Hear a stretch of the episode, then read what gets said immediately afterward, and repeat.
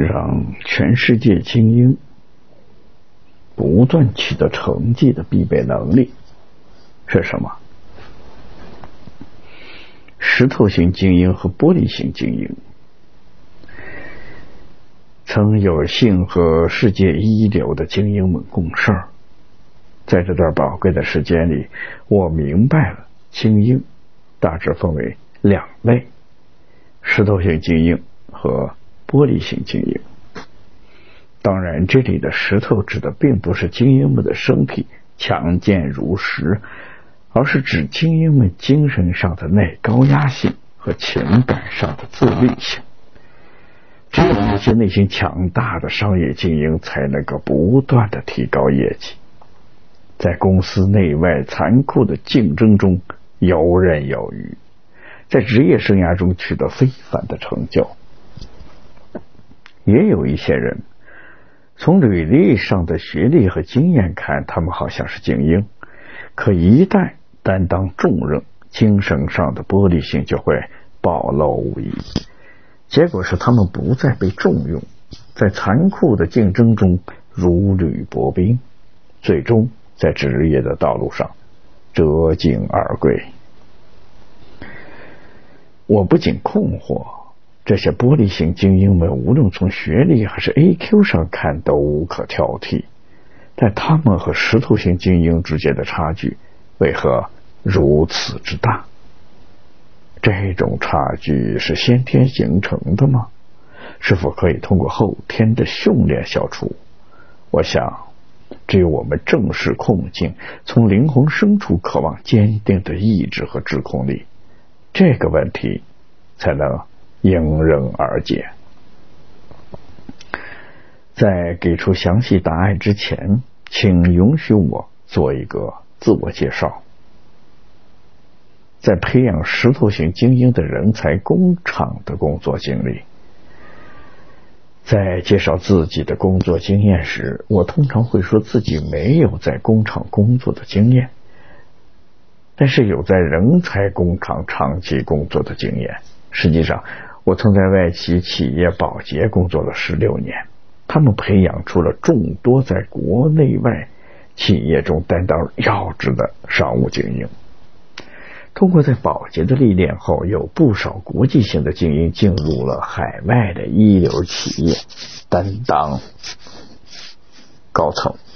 而在日本，有很多对我关照有加的上司和前辈，在日本法人公司里担任社长或者骨干。所以说，保洁是名副其实的人才工厂。这些精英名声在外。所以，有过在保洁的工作经历的人不会为跳槽发愁。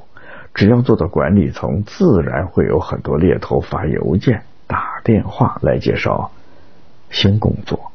猎头也曾不厌其烦的说：“即使我现在没有跳槽意愿也没关系，想辞职的时候给我们打声招呼就行了。”但我多次郑重的回绝过他们。因为在我看来，这与其说是因为我个人的能力和成绩，倒不如说是有保洁经历这个闪亮的招牌使然。那么，保洁人才辈出的原因究竟是什么？作为曾经的保洁人，我的确略知一二。培养出优秀人才的三大原因。人才辈出的第一个原因是保洁的入口，筛选世界上最优秀的人才。不光是在日本，无论在哪个国家，保洁公司都极受那些希望出人头地的年轻人欢迎。全世界有超过一百万的人在竞争保洁的大约五千个岗位，也就是说，从入口开始就有大量的千军万马。过独木桥的证实，并且被录用之人不乏一些著名的商学院的 MBA 的获得者。被录用后，这些有潜质的年轻人就会被保洁雕琢加工，真正成为宝石，最后又从宝洁的出口毕业。而宝洁人才辈出的秘密就在这一出一进之中。第二个原因就是，即便身处日本，也能够获得世界顶级精英的指导。对于宝洁来说，日本市场是一个战略性的重要市场。即便是在众多的外资企业缩小在日本的规模、退出日本市场的浪潮中，宝洁依然立下誓言，称只有做出让全球最挑剔的日本消费者满意的产品，宝洁才能赢得世界。所以，为了在日本市场上取得胜利，很多顶级的精英就从世界各地被送到了日本。这其中有三位曾在日本分公司做出成果，立下丰功伟绩后，回到美国总部担任 CEO 的管理者。除此之外，还有许多经营骨干、管理着几千亿日元的公司，他们接受着日本消费者的考验，并创造着出色的业绩。回首往昔。我曾经与这些放之四海而皆有非凡成绩的真正骄子们一起共事，他们既作为直接上司指引和影响了我，又在工作上为我树立了模范和榜样，还像长辈一般不断的给我谏言教诲，这让我感到无比的幸运。第三个原因就是保洁为了培养人才，会把重要的工作。交给新人。我曾在保洁负责过很多工作，从负责厨房洗级的一般员工到化妆品市场的总监，去过很多个部门。进入公司的第三年，我开始负责新产品，支配庞大的预算，好让新产品在市场上脱颖而出。三十岁之后，我开始负责全球规模的商品开发和用作数百亿日元的业务。而我所在的市场部总部正好是保洁培养管理骨干候选人的关键部门，所以从最基本的团队管理到公司的经营管理，我受到了完备并且彻底的锻炼。著名的商学管理者彼得·德鲁克曾在他的书中写道：“成功的钥匙是责任，是积极主动的承担责任。”责任是万事之源，成功不在于地位，在于责任。我也深以为然，坚信正是因为被委以重任，才得以成长。在著名商学院也学不到真理，当然，还是有想要逃避责任的人，他们害怕失败，不愿正视自己的责任。另外，还有些人，他们眼高手低。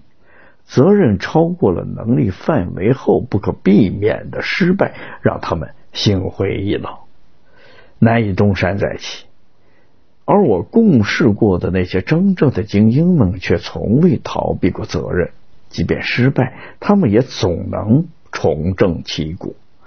他们身上的这种吸取教训、卷土重来的精神，让我由衷的佩服。真正的精英与普通的精英的。不同之处在于，他们怀揣着对事业的责任心，积极投身于日常的工作中。这种工作态度很难在商学院中习得，而商学院中缺少的这一环，恰恰是使这些真正的精英们不断的创造出成绩，在职业生涯中收获成功的关键所在。使人才成为真正的商务精英的关键，不是智商，也不是学历。就在这一环中，我这么说，并不代表我看不起智商或者学历，我只是强调，在这些头脑聪慧的人才中，既有硕果不断、坚如磐石的精英，也不缺乏事业受挫而心灰意冷的脆弱玻璃的精英。那么，这两者。有什么区别呢？在本书中，我将归纳为抗压力的有和无。在外企和海外的工作经验让我注意到抗压力的重要性，而且我也注意到，包括自己在内的大多日本商人都对抗压力的知识和技巧一知半解，很有可能成为未来职业中的绊脚石。因此我也不惧失败，开始从事业需要抗压力的工作向人教授抗压力的相关知识。最开始教授的对象仅限于商业人士，但是我在指导的过程中发现，不仅是商业人士，大家都在追求幸福充实生活方式和工作方法，而抗压力是再好不过的必备品。所以，我现在的指导对象下至儿童，上至老人，范围很广泛。话说回来，这个给人生带来成功、幸福和充实感的抗压力到底是什么呢？让我们怀着一颗好奇心，到书中去一探究竟吧。